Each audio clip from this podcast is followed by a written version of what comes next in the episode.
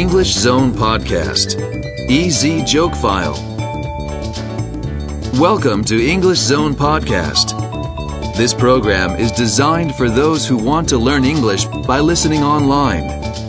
Each program includes two funny stories, and you can learn a lot of useful words and expressions while listening.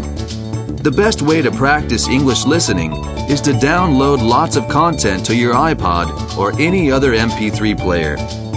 Now, on to the stories.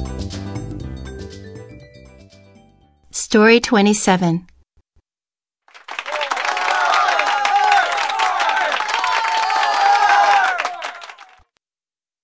A group of young children were sitting in a circle with their teacher, who was going around in turn, asking them questions. First, she asked, Mary, what noise does a cow make? Mary responded, It goes moo. Then she asked, Ted, what noise does a cat make? Ted replied, It goes meow. Finally, she questioned one last child. Bill, what sound does a mouse make? Bill replied, It goes click. Oh, yeah. Oh, yeah.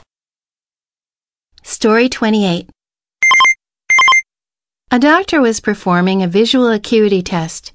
She placed the patient six meters from the chart and began the test. Cover your right eye with your hand, she said. The patient read the 2.0, 2.0 line perfectly. So the doctor said, Now your left. Again, the patient read flawlessly. Then the doctor said, Now both.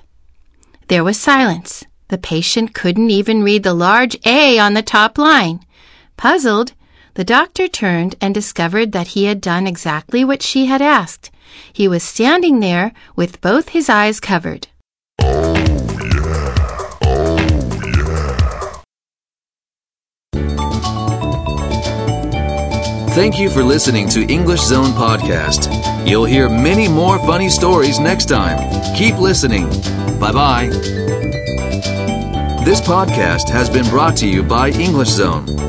To find out more, visit www.englishzone.jp.